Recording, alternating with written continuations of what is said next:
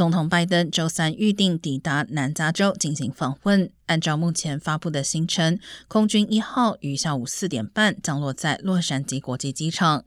拜登将前往二战时期的军队训练基地 Camp Hall 参加将其指定为国家历史遗迹的公开仪式。总统预计在南加州停留两天，在离开前往俄勒冈州之前，还将到访呈现。所有行程沿路将有相应的交通管制，特别在周三晚上，机场周边可能出现加倍拥堵的情况，驾驶人最好能随时留意交通情况。